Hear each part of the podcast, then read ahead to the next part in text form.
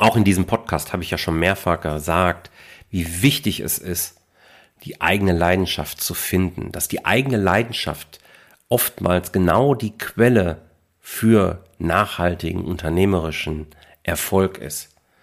Und so habe ich mich extrem gefreut, als ich im Juni 2022 auf der L'Expresso einen Vortrag halten durfte und rund um diesen Vortrag den lieben Jan Knob kennenlernen durfte. Jan von der Altholzgarage äh, ist ein sogenannter Handwerker aus Leidenschaft. Jemand, der eigentlich was ganz anderes mal gemacht hat beruflich und dann irgendwann gespürt hat, es ist Zeit, dass ich meiner Leidenschaft nachgehe. Und so hat er angefangen, ein Handwerksunternehmen aufzubauen, das heute mehrere Mitarbeiter beschäftigt und diese Mitarbeiter eben total zufrieden sind.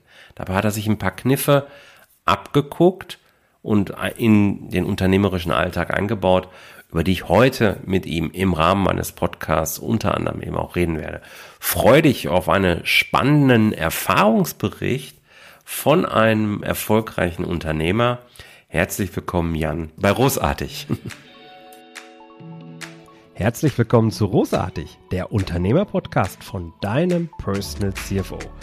Mein Name ist Jörg Groß und hier bekommst du Tipps und Inspirationen direkt aus der Praxis, die du umsetzen kannst, um dein Unternehmen auch finanziell auf stabile Beine zu stellen.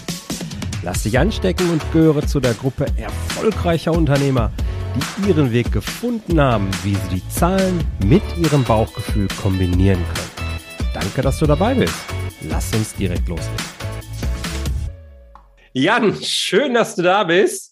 Sag mal, wenn du einer Klasse von Schülern gegenüberstehst, sagen wir mal fünfte, sechste Klasse ungefähr, wie erklärst du denen, was du den ganzen Tag so machst?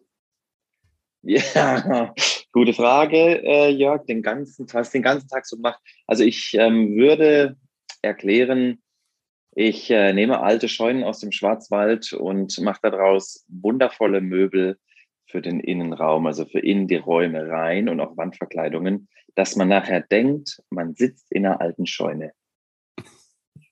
Ich, so will ich es, glaube versuchen. Und dann mit den ersten großen Augen kommen. Ja, genau, genau. Ich habe hab auch gerade die ganzen großen Augen. Oh, so, äh, Scheune, weiter. Heuballen, runterspringen. Ja, genau. die, ja. die, Jungs machen schon voll Radau. Ja, genau, wie, wie kommt man denn auf so eine Idee, lieber Jan? Wie bist du dazu gekommen, äh, Altholzgarage zu gründen? Ich habe ähm, ja, privat viel gebastelt mit Holz, viel gemacht, so mit meinem Papa vor allen Dingen. Mhm. Und ähm, war, würde mich als handwerklich sehr geschickt äh, einschätzen. Ich bin kein gelernter Handwerker, an der Stelle auch erwähnen, und habe das aber immer sehr, sehr gerne, mit sehr viel Leidenschaft gemacht. Und habe beim Urlaub in Amerika und habe ganz viel gesehen, was die so aus Palettenholz machen und ähm, wollte es auch machen. Und dann war mir aber dieses Palettenholz irgendwie ach, das mit den Paletten auseinanderreißen war so anstrengend. Und ähm, dann habe ich so gedacht, wenn da so viel Zeit verbrennt, das zahlt mir nachher kein Mensch. Ne? Und dann bin ich durch den Schwarzwald gefahren. Ich war damals im Außendienst und habe ähm, recht romantisch meine Mittagspause an so einer Scheune verbracht und habe das, mir das Holz angeguckt und fand, war total fasziniert von der Oberfläche von diesem, von diesem sonnenverbrannten Holz, so wie es heute bei uns heißt, also die Fassade von, von der Scheune und habe ähm, da so jede, jede Kerbe, jede Furche, die verschiedenen Farben und so gesehen und war total verliebt. Und dann habe ich die Themen kombiniert. Geil. Was hast du gelernt? Weil das hat mich jetzt gerade tatsächlich auch überrascht, dass du gar kein gelernter Handwerker bist. Was hast du vorher gemacht? Ich bin gelernter Hotelfachmann. Also das ist meine, meine Ausbildung, die ich nach der Realschule gemacht habe. Und ähm, hab, danach war ich im Vertrieb, habe relativ schnell gemerkt, dass die die Gastronomie nicht meine Zukunft ist und bin dann in den Vertrieb gestartet, war da bei einem äh, Unternehmen, was den, das Handwerk beliefert mit mhm. äh, Schraubenbefestigungsmaterialien, recht bekannte Firma, und war da im Außendienst unterwegs. Und ähm, so war ich sehr, sehr nah an dem professionellen Handwerk nachher, nachdem ich ebenso in meiner Kindheit und ähm, Vergangenheit auch viele private Schreinerkurse gemacht habe, weil mich das einfach total gereizt hat, äh, mit Holz zu arbeiten. Das schon, ja. Mhm. Aber mehr aus eigenem Interesse und eigener Leidenschaft. Ja, sehr schön. Und okay, back, back zur Mittagspause. Du stehst da, verliebst dich gerade in eine äh, Scheune beziehungsweise in das Holz der Scheune. Mhm. Und dann hat es Klick im Kopf gemacht, weil war ja schon ein bisschen vorgeprägt. Jo, ich mache mhm. mich selbstständig, ich verlasse den vermeintlich sicheren Hafen der, der Angestellten des Angestellten-Daseins und ja, gehe in die Selbstständigkeit und arbeite mit Scheunenholz. Wann war das? Ja, fast, fast so schnell, wie du es gerade erklärt hast. Also es muss Mitte 2016 gewesen sein, ähm, als, ich, als ich das bewusster angefangen habe. Also ich habe das immer nebenher gemacht und der ausschlaggebende Punkt für diese Scheunenholzgeschichte, wo ich dann meine Mittagspause gemacht habe, war, dass ich ein, ein, mir mein Haus gekauft habe und da eben ganz, ganz viel verändern wollte und eben solche Sachen machen wollte, wie zum Beispiel so eine, so eine Holzwandverkleidung. Und mhm. ähm, das war der erste, also mein Prototyp, der hängt da heute noch. Und ähm, dann habe ich versucht, an dieses Holz zu kommen.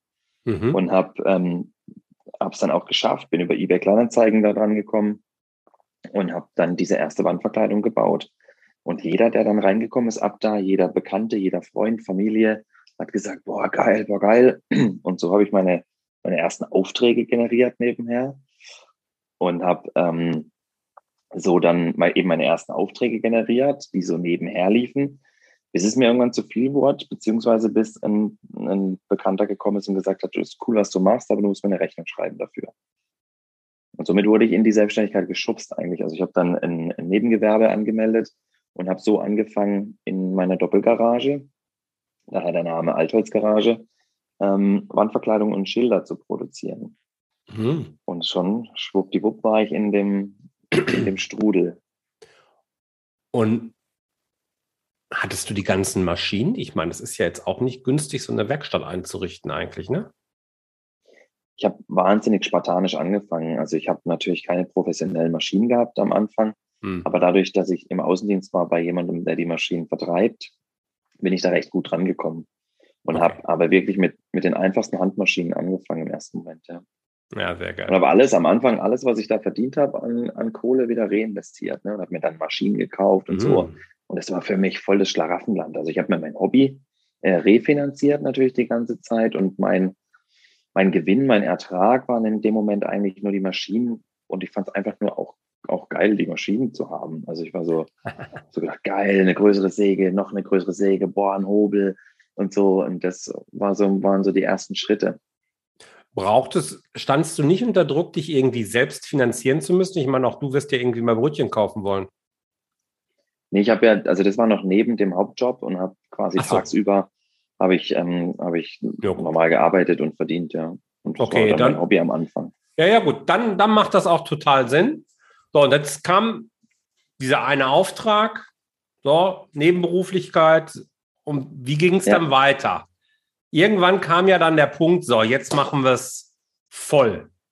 Wann war das? Ja, das war, also ich habe dann, mein Vertriebsherz hat natürlich dann hochgeschlagen und dann habe ich gedacht, Mensch, wenn, wenn der schon eine Rechnung dafür will und die anderen wollen das auch alle, scheint es ja einen Markt zu geben. Ne? Ja. Und dann bin ich auf so kleine Märkte, also auf so kleine Veranstaltungen gegangen und habe mich da präsentiert. Die Nachfrage war abartig, so dass ich äh, wirklich eine Zeit lang Tag und Nacht gearbeitet habe. Nachts in meiner Garage zu Hause und tagsüber in meinem normalen Job und am Wochenende auch. Und dazu kam mein großer äh, Sohn auf die Welt, der war dann Säugling und das alles so gehandelt ja. zwischen Haus renovieren, Säugling, Hauptjob und noch ein übertrieben, übertriebenes Hobby irgendwie.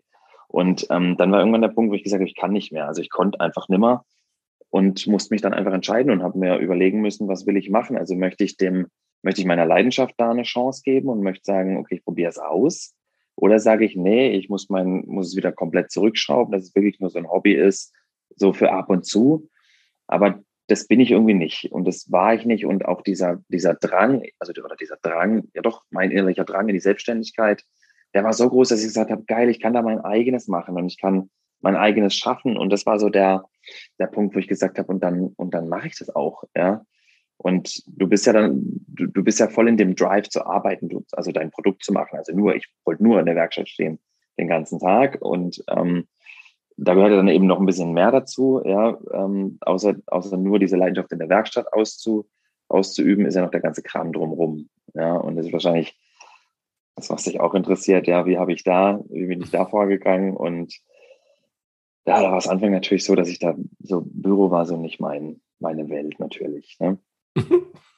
also, bin da völlig, völlig natürlich aufgegangen in dem handwerklichen Thema ja. und ähm, viel Gegenwind auch gehabt, muss man auch, auch klar sagen, weil damals war jetzt der Werkstoff Altholz noch nicht so, so an, anerkannt oder verbreitet auch und dann war es für viele echt Müll mit dem ich da gearbeitet habe. Und auf vielen von den Veranstaltungen, wo ich war, am Anfang war auch so die, äh, die Frage ganz oft, ob, wie man damit Geld verdienen kann oder ob mhm. überhaupt. Mhm. Ne? Und mhm. das war schon ganz lustig. Die habe ich aber noch gekriegt, die Fragen, bis, also wenn ich zwei Jahre schon davon gelebt habe, habe ich immer noch die Fragen auf Messen oder so gekriegt, wie man damit oder ob man damit Geld verdienen kann. Und kann man. Kann man. kann ich schon kann auflösen. Man. Ja, genau. Sehr gut sogar. Ja. ja. Ähm, du hast das gerade schon angedeutet. Das eine ist, sich eine Werkstatt einzurichten. Gerade wir Männer haben bei sowas ja immer Spaß. Ne? Der eine mal ja. Auto oder andere am Werkzeug und so. Und ja. ähm, das andere ist aber daraus, aus einer Herzensangelegenheit, und das finde ich, das kommt bei dir so schön rüber, diese Liebe zum Produkt, ja, wie sehr du dafür brennst. Aber daraus jetzt ein Business zu machen, ich gehe einen Schritt weiter, ein Unternehmen zu machen. Sag vielleicht mal, wie viele Mitarbeiter beschäftigst du heute? 15. 15, 15 Mitarbeiter. Also mal, wenn man es aufsplittet, sind äh, sieben Aushilfen und ähm, acht Festangestellte. Mhm. Und ähm, dieser, ich würde sogar, das, was du gerade gesagt hast, nochmal in zwei Schritte, also nochmal einmal unterteilen. Für mich ist es so, dass man sagt, man macht es zum Hobby, vom Hobby zur Selbstständigkeit, zum Unternehmen. Mhm. Ja, also nochmal so einen kleinen Zwischenschritt. Ja. Und ähm, der Weg ist so, vom Hobby zum Selbstständigen ist geil, ja, ist nur geil und äh, macht nur Spaß und es ist nur abgefahren, dass alle Leute das irgendwie gut finden, was, was, also das, so ging es mir ganz oft, dass Leute, dass ich einen Geschmack treffe, den alle anderen auch geil finden. Und ich so, mhm. das kann doch nicht sein, dass alle meinen Geschmack gut finden. Ich habe ja lediglich das gemacht, was ich gut finde. Ne? Wo ich gesagt mhm. habe, ich glaube, das sieht gut aus. Ja, und dann kommen die Leute und sagen, ja, geil, finde ich auch. Und das war schon sehr faszinierend. So, der, sagen wir mal, ersten, das, ich würde sagen, das, das erste Jahr, vor allen Dingen vor der Form Vollerwerb, war krass, wo ich dann gemerkt habe, dass es diesen Markt gibt und dass da so nachgelächzt wird auch draußen. Und ich ja überhaupt nicht aus dem Markt komme, sondern ich, also ich ja weder handwerklich noch innenarchitektonisch oder so, noch betriebswirtschaftlich irgendwie so ein Vollpeil hatte. Ne? Also die, mhm in kleinen Ausbildungen Betriebswirtschaft, das kratzt man mal noch so an und so. Aber ich habe das ja nie gelernt. Ich habe das immer schon gemacht, immer viel meine Kinderzimmer umgestellt. Ich habe in, in, wenn man so eine Einzimmerwohnung gab, ist mir letztens erst wieder eingefallen, da habe ich durch, keine Ahnung, 20 Quadratmeter Raum und habe ich quer durch diesen Raum ein, ein Podest gezogen. Dann habe so ein Meter hohes Podest da reingebaut, meinen DVD-Player da integriert, die Stereoanlage integriert, den Fernseher integriert obendrauf so eine Sitzecke und so. Also immer schon irgendwie so, schon auch in dem Inneneinrichtungsthema gewesen und auch mit Holz natürlich da viel gearbeitet. Und ähm, aber es irgendwie auch noch, auch nicht, damals natürlich auch noch nicht auf dem Schirm gehabt, dass das irgendwann mal mein, meine, meine Leidenschaft so werden kann, dass ich mich damit selbstständig machen kann auch. Ne? Also dass ich da den Geschmack treffe. Ähm, und das war so der, der, ja, so der erste Teil, würde ich sagen, von, von diesem Weg. Und der, der zweite ist dann, dass, dass du halt merkst, dass du viel mehr Verantwortung kriegst permanent. Ne? Also in diesem Wachstum kommen immer mehr Leute auf dich zu, die sich auf dich verlassen natürlich, also von Kundenseite. Die sagen, ey, ich habe das bei dir bestellt, also musst du auch liefern, eine gewisse Qualität liefern. Und da habe ich, ähm, also ich habe mich im Mai, 1. Mai 2017 äh, selbstständig gemacht voller, im Vollerwerb. Ne? Also habe meinen mhm.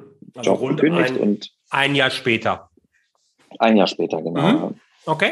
Und die, Entsche die Entscheidung ist gefallen, ziemlich sicher im November im Vorjahr. Also bis es so durch war, bis ich dann gesagt habe, okay, jetzt und auch mit meinem Arbeitgeber und so alles mhm. abgeklärt, ging dann nochmal so circa ein halbes Jahr. Und ähm, ich habe mich eben am 1. Mai selbstständig gemacht und habe am 1.8.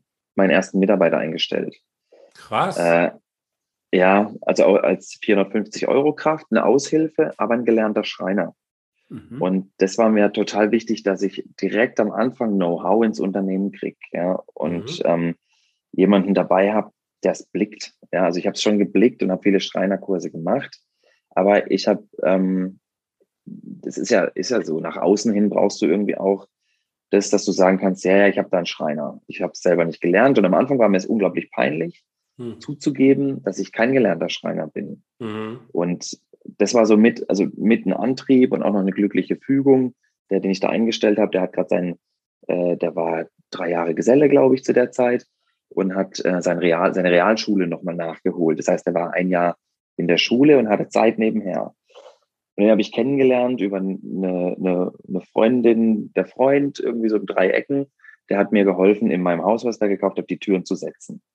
Und das war ja so genau alles so der gleiche Zeitpunkt. Ne? Und mhm. ähm, dann habe ich den gefragt, ob er nicht Bock hätte. Und dann hat er gesagt, ja, cool, so ein paar Euro dazu als Schüler, ist ja gut. Und dann hat es noch mehr Fahrt aufgenommen plötzlich, weil ich hatte mehr Zeit, also ich konnte mehr, ich konnte anfangen zu delegieren und es wurde Arbeit gemacht, während ich zum Beispiel Vertrieb gemacht habe oder Büro. Ja? Und dann ging, hat es Fahrt aufgenommen. Und das ist ja dann, wenn du so den ersten Mitarbeiter einstellst, außer dir selber, verdoppelst du plötzlich deine Geschwindigkeit. Ne? Und das war schon krass. Und ähm, dann ging das ein Jahr so und dann kam so dieser, dieser entscheidende Punkt, wo dann klar war, der Typ, der heute die Werkstatt leitet, der ist übrigens immer noch hier, der hat dieses Jahr fünfjährige Betriebszugehörigkeit jetzt dann. Und ähm, der, wird, der steht jetzt vor der Entscheidung nach diesem einen Jahr ähm, Schule, die er gemacht hat. Wie macht der jetzt weiter? Jetzt hat er seinen Abschluss. Jetzt muss er wieder arbeiten gehen. Das heißt, er muss sich jetzt irgendwo in der Schreinerei bewerben oder ich lasse den nicht mehr gehen und biete ihm halt einen Vollzeitjob.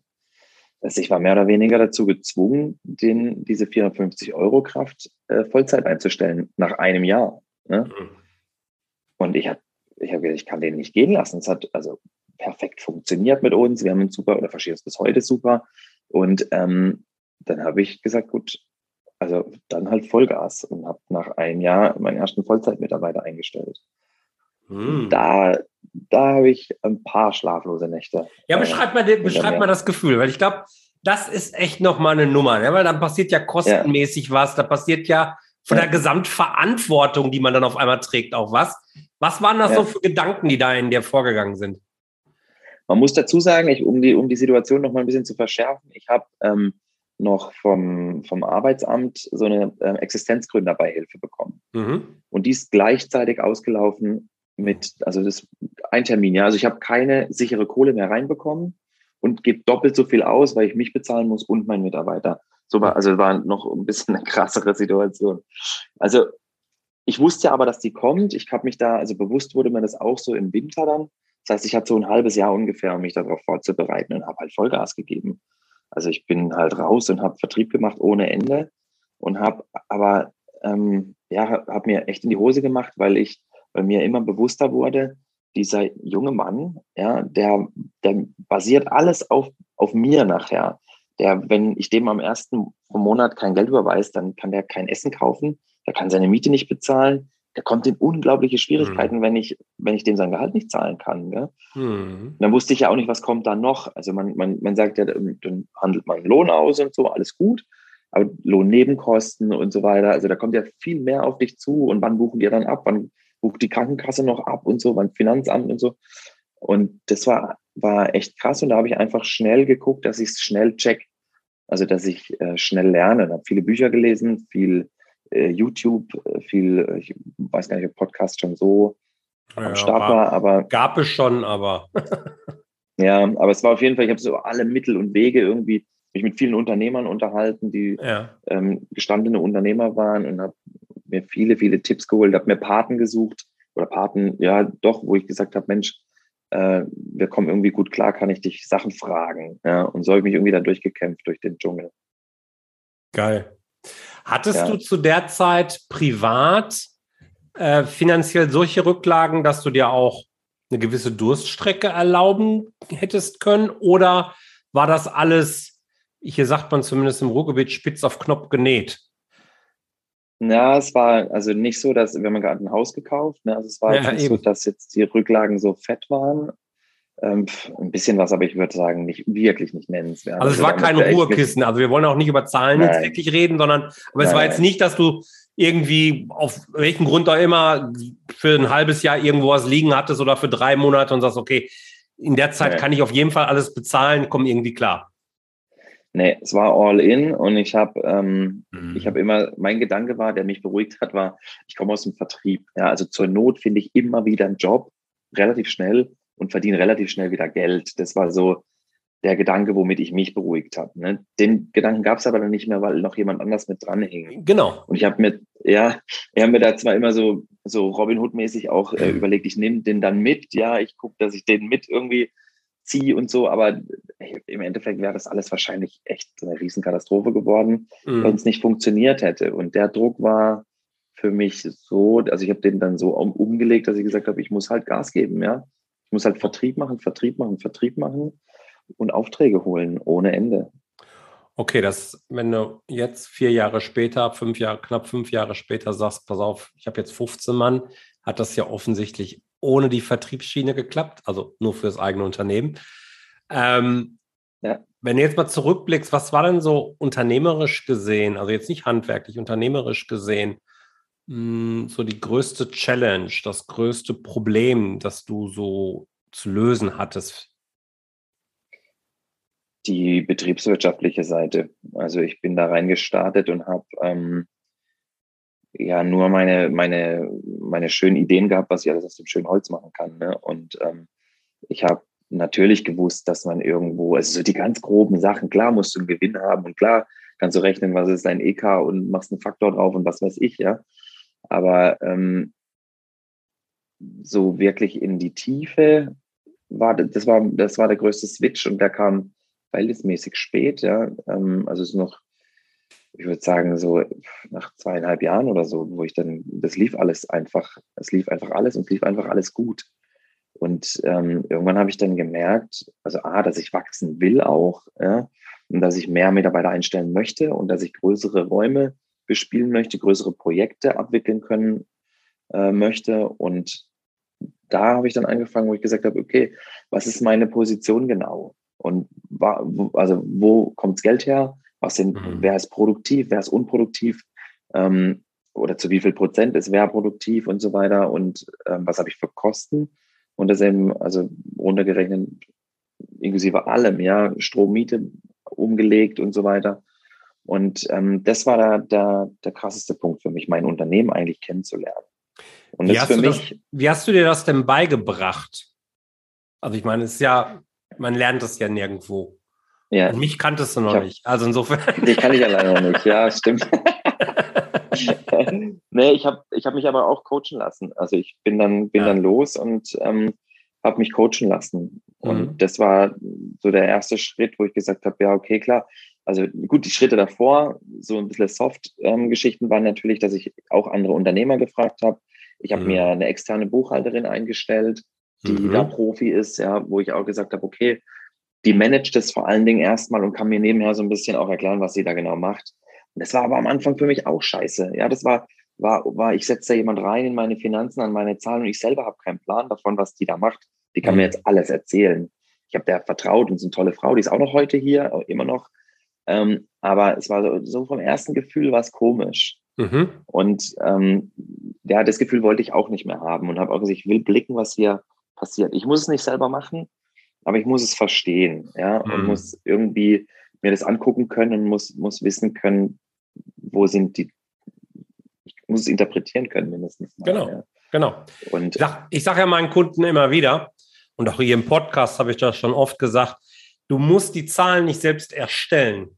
Aber egal wie ja. groß du bist, du wirst immer die Verantwortung für die Zahlen haben. Es wird immer deine Verantwortung bleiben, die Zahlen zu interpretieren, als Spiegel für den Alltag, für deine Bauchentscheidungen auch zu nutzen und ja. eben darauf aufbauen, gemeinsam mit dem Bauchgefühl dann die wichtigen Entscheidungen zu treffen.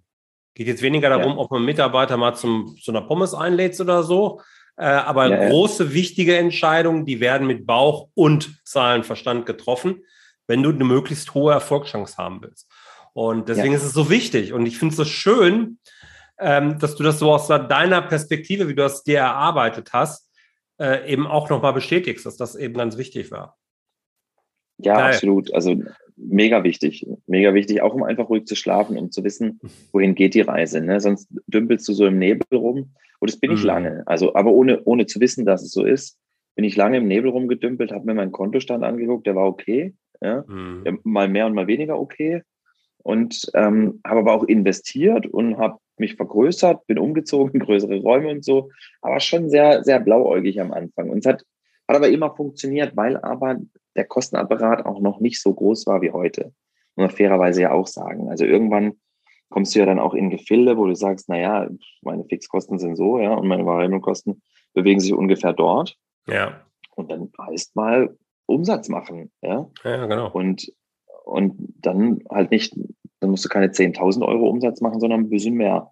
Und da wird es dann ungemütlich, wenn man nicht weiß, ob man am Ende vom Monat ähm, irgendwie die Kohle da hat, um eben genau. 16 Leuten mit mir irgendwie Geld zu überweisen. Ja, genau, genau, genau. Ja. Jetzt führst du 15 Mitarbeiter heute. Mhm. Wie läuft denn das? Wie hast du dir den Part beigebracht? Weil das ist ja nochmal eine ganz andere Nummer. Und 15 ja. Mitarbeiter ist halt auch echt schon eine Anzahl. Da braucht es schon aus meiner Sicht fast Strukturen, auch wenn ein Teil davon jetzt nicht voll angestellt ist. Ähm, aber wie hast du dir das beigebracht? Das, der Teil war einfacher. Also die. ähm, das glaube ich nicht. die, doch, gefühlt schon, weil es, weiß ich nicht, oder es liegt mir mehr. Ich habe da mehr Bock ja. drauf, kann auch sein. Ähm, die.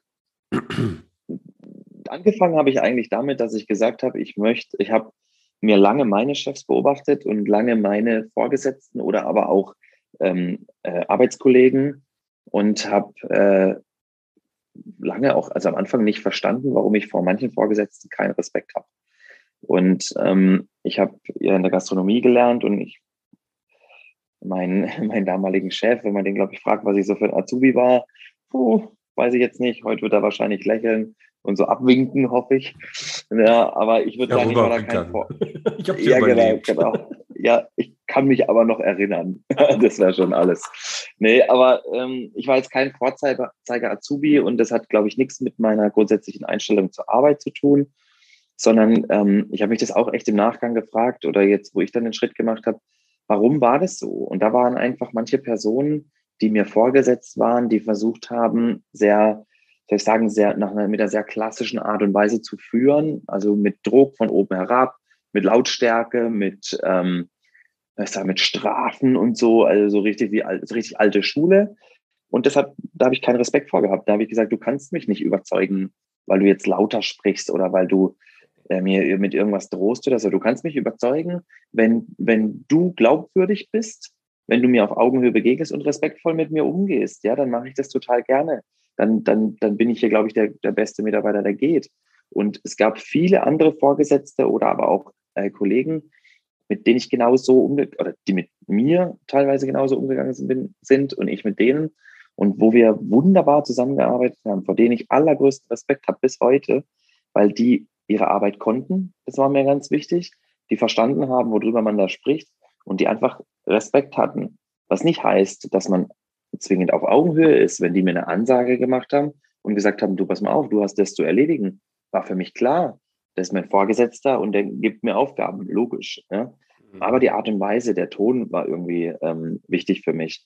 Und ich habe hier, ähm, habe das natürlich auch weiterentwickelt, habe mich da auch viel, viel schlau gemacht, ähm, viele Gedanken drüber gemacht und auch mir viel, viel Feedback geholt von meinen Mitarbeitern, habe zu dem, zu meinem heutigen Werkstattleiter ähm, den ich damals als erstes eingestellt habe, habe ich gesagt, wenn ich jemals zu so einem Arschloch werde als Chef, sag mir das bitte sofort. Und er hat in den letzten fünf Jahren, hat er dreimal zu mir gesagt, Jan, jetzt ist so ein Moment, wo du so ein Arschloch wirst. Ja. Und dann habe ich gesagt, habe ich mich bedankt, ja. Und dann habe ich gesagt, geil, ja. Und bis heute hat Schön. der, kann er das sagen, ja. Und ich bin da dankbar drum, weil er mich da bremst in einer Richtung, wo ich nie hin wollte. Und wir haben hier eine, eine Atmosphäre, die sehr, sehr familiär ist, sehr entspannt. Äh, wir duzen uns alle, wir duzen auch unsere Kunden.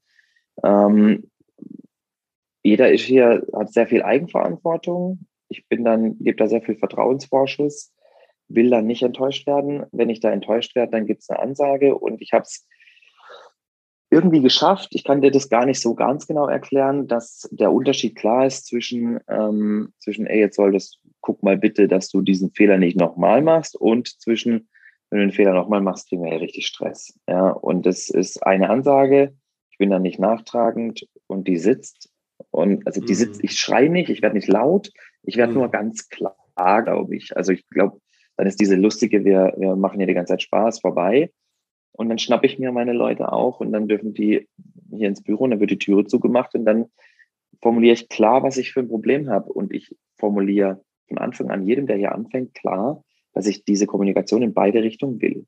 Ich will genauso, dass ein Mitarbeiter zu mir kommt und sagt, Jan, das ist scheiße von dir, ja, oder das verstehe ich nicht, ja, oder warum hast du es so entschieden oder warum, keine Ahnung, ja, und dann mhm. möchte ich da gern, gerne drüber diskutieren. Letztendlich mhm. habe ich meine Gründe und vielleicht fängt es da auch an, dass man sagt, oder das habe ich auch mal gelernt, Entscheidungen treffen und dazu stehen, ähm, ist ja auch so ein Thema. Und ähm, ich kann alle meine Entscheidungen erklären, muss es vielleicht nicht immer, auch logisch, aber ich spreche da total gerne drüber und ich will das Feedback in beide Richtungen. Und wenn ich zu einem meiner Mitarbeiter gehe und sage, das finde ich scheiße von dir, ja, dann weiß derjenige auch, der darf genauso zu mir sagen, das finde ich auch scheiße von dir. Ja. Und da kann ich ja auch nur von profitieren. Und so ist es so, dass ich versuche hier meine, meine Mitarbeiter ähm, auch zu entwickeln, vor allen Dingen, also Persönlichkeiten zu entwickeln und die da mitzuziehen und hochzuziehen, großzuziehen, mit dem Unternehmen ähm, zu wachsen. Da waren jetzt vermutlich für dich selbst versteckt ganz viele Goldnuggets drin. Ja, ja. also so klassische Regeln, wie man Mitarbeiter langfristig motiviert und äh, ja. dauerhaft bei Laune hält. Ich möchte mal so ein, zwei Sachen nochmal rausheben, die, die für mich immer besonders wichtig sind. Das eine ist, ähm, dass du eine klare, verlässliche Ansprache deinen Mitarbeitern gegenüber hast, dass sie genau wissen, das, was du sagst, meinst du auch. Und das gilt auch in die, in die andere Richtung. Und ja. bei dem Tonfall bist du immer in der Lage, das war immer das Bild, was ich früher verwendet habe, die gesamte Klaviatur durchzuspielen. Also die lieben Töne. Ja, ja wir haben uns alle lieb und alles ist schön. Aber wenn es erforderlich ist, auch von der einen auf die andere Sekunde sehr ernst und sehr klar zu werden. Nicht verletzend, nicht laut zwingend. Ich meine, das, das muss jeder so ausleben, wie er das halt ausleben möchte, wie es zur Persönlichkeit passt. Ich bin dann auch derjenige, der eher einen sehr ernsten Blick aufsetzt, vielleicht auch ein, die Stimme so ein bisschen anhebt. Ja, das schon, ja. aber jetzt nicht schreit, um Gottes Willen, aber dann schon sehr klar und sehr ernst werde, ähm, sodass auch ich auch unmissverständlich klar mache, was mir jetzt hier nicht gefällt und warum mir das ja. nicht gefällt. Und das finde ich halt wichtig, ja. sehr wichtig, wie du das gerade auch beschrieben hast. Und das andere, so ein bisschen angrenzend, ist dieses 360-Grad-Feedback, was du dir auch immer wieder abholst. Und dass du mhm. dir sogar einen gesucht hast, jetzt zufällig wahrscheinlich, derjenige, den du als ersten Mitarbeiter auch eingestellt hast oder auch nicht zufällig, wie auch immer, ähm, dass der eben die Aufgabe von dir bekommen hat, dich immer wieder daran zu erinnern. Damit hast du ja die Werte, die für dich nicht nur deine Werte sind, sondern eben auch Unternehmenswerte sind, hast du ja ganz klar gemacht. Hm. Und du hast auch deutlich gemacht, und ich halte mich da genauso dran. Und es ist deine Aufgabe, ja. mich zu erinnern, wenn ich mal einen schlechten Moment habe. Und wir sind Menschen, wir dürfen schlechte Momente haben. Und dann finde ich es geil, wenn er es dann auch ja. tut, wenn er den Mumm hat, auf der einen Seite. Ja. Und zum anderen, dass du dann in dem Moment auch sagst, danke. Ja. Nicht, ist, nee, in der Situation. ja, nee, überhaupt nicht. Genau. Überhaupt nicht. Und wir haben, also wir, wir sind so, dadurch, dass er von Sekunde eins dabei war, ist es wirklich, ähm, wirklich so, dass wir uns wie in einer Ehe, ja. Also du kannst dich ja dann irgendwann lesen und du kannst auch Körpersprache lesen. Und der, wenn ich hier reinkomme mit schlechter Laune, weiß ich noch, passiert selten, ja.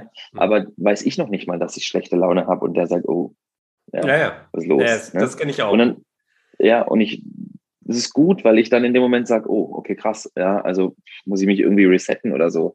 Und ähm, das ist aber beim gesamten Team so. Also hier darf jeder zu mir sagen, auf eine faire, respektvolle Art und Weise darf jeder sagen, Jan finde ich nicht gut. Mhm. Ja? Und ähm, wir haben hier regelmäßig äh, Personalgespräche. Ähm, ich habe mir mhm. die habe da so eine Taktung. Also wir haben bei den Mitarbeitern, die länger als ein Jahr dabei sind, ähm, die, dass die Taktung halbjährlich, dass wir einmal im halben Jahr oder alle halbe Jahr zusammensitzen und einmal kurz sagen, was gefällt dir, was gefällt dir nicht, was sind deine, äh, was sind deine Potenziale, also Verbesserungen, ja, was sind deine Wünsche, was sind deine Anregungen und das geht in alle Richtungen. Ne? Geil.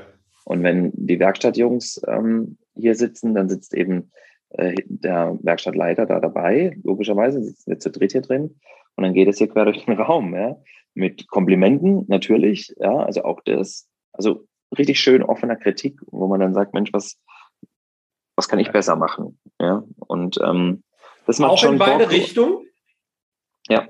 Geil. In drei, in drei Richtungen sogar in dem Fall. Ja, gut. Und okay. ähm, äh, das macht richtig Bock, weil die Wertschätzung einem Mitarbeiter gegenüber enorm hoch ist. Ich glaube, dass es leider noch immer wenige Unternehmen gibt, wo man sich ähm, zusammensetzt und sagt, ähm, auf eine vernünftige Art und Weise, was kann man was, besser machen. Ne? Ja, das ist, das ist in der Tat so, weil oft ist es so, dass sich die Mitarbeiter, dass sie vielleicht das Angebot bekommen, aber nicht das Gefühl haben, dass es vielleicht ernst gemeint ist, so interpretiere ich das ja. jetzt mal, und die trauen sich dann nicht, wirklich die Wahrheit sagen. Was glaubst ja. du, ist denn bei euch das Geheimnis, dass deine Mitarbeiter sich trauen, dir auch ganz klar zu sagen, pass mal auf, die Abarbeitung von dem Auftrag ja. hast du nicht gut eingeleitet oder wie auch immer, keine Ahnung. Ja, weißt du, ich mache ja Aufmaß bei uns und ich bin, habe auch das nicht gelernt und ich habe echt schon viel Scheiße gebaut hier auch in dem Unternehmen und ähm, die, da kommt dann von der Werkstatt auch, äh, Jan, jetzt konzentriere dich mal bei dem Aufmaß, das ist scheiße, ja, wir brauchen auch überall die doppelte Zeit und genau sowas brauche ich auch. Ne? Und ähm, ich kann dir nicht sagen, ich glaube, es liegt viel dran, wie man was vorlebt. Also wie, wie gehst du selber, wie gehst du mit Kritik um, wenn du so ein Unternehmen führst? Wie, wie übst du auch Kritik aus?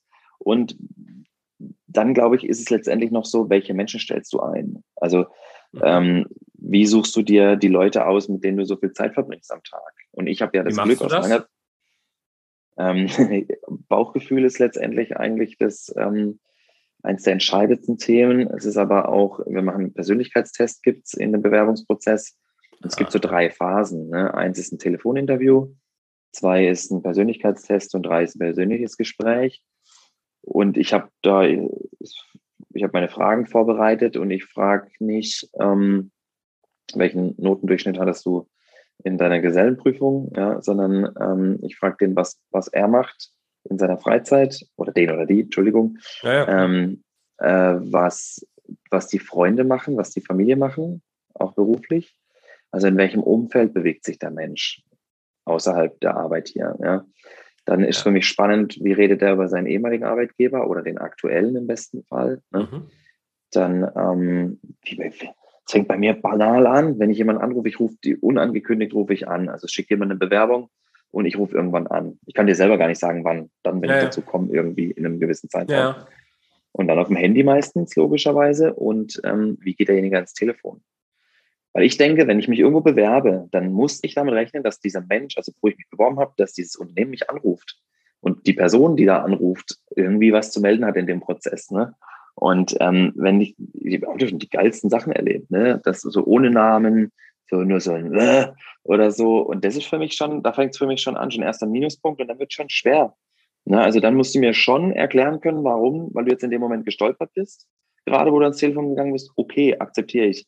Aber wenn du keine vernünftige Umgangsform hast, dann wird es schon schwer. Und da, klar, von Position zu Position im Unternehmen vielleicht ein bisschen unterschiedlich, aber so zwischen den Zeilen viel. Ne? Ähm, welch was für Fragen, wie interessiert ne? am Unternehmen. Ja. Ganz ja. ehrlich, äh, spannend, weil genau so habe ich auch eingestellt. Ja. Ich, ich habe ja, ich war ja, ich war ja jahrelang Director Controlling und habe ja. dann hinterher Abteilungsleiter Controlling und sowas eingestellt. Das ja, war nicht geil. viel anders. Ne, weil ich ja. auch immer gesagt habe, ja, das Fachliche, das setze ich jetzt einfach mal voraus. Ja. Und wenn, ja. Wenn es fachlich nicht passt, da habe ich immer noch sechs Monate Probezeit, ja. Genau. Halt für beide Seiten gilt das halt irgendwie. Ja. Ja. Was aber stimmen muss, und das ist viel, viel wichtiger als alles Fachliche, weil das kann ich notfalls auch immer beibringen, ähm, ist das Menschliche. Voll. Ja. Das Menschliche muss halt eben passen, das kann ich auch nicht verändern. Genau. Wenn da irgendwelche Dinge nicht zusammenpassen, kann das nur Ärger geben. Da kann der beste Fach, die beste Fachkraft da vor dir sitzen. Ja. Es bringt dich nicht weiter. Du brauchst einen gut zum Unternehmen passenden Menschen. Ja. Definitiv. Ja. Ja, das trägt auch das Image, ne? Also du hast ja, ja dann auch immer, du, du, ja klar, trägst irgendwie ein Image oder eine Außenwirkung.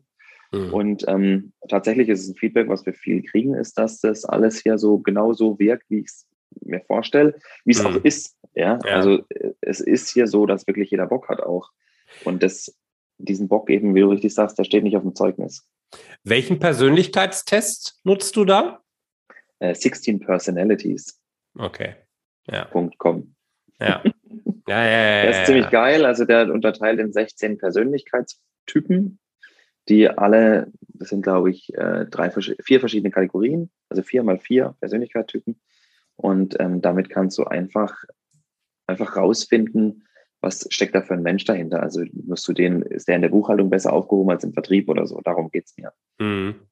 Und das Geilste finde ich eigentlich, das Wichtigste finde ich, fürs Vorstellungsgespräch muss der Bewerber, die Bewerberin fünf Fragen an mich mitbringen. Ja, haben vorher Zeit, sich, also klar, von dem Persönlichkeitstest über die Einladung haben die Zeit bis zu dem Termin, wo sie hier sitzen und müssen fünf Fragen mitbringen.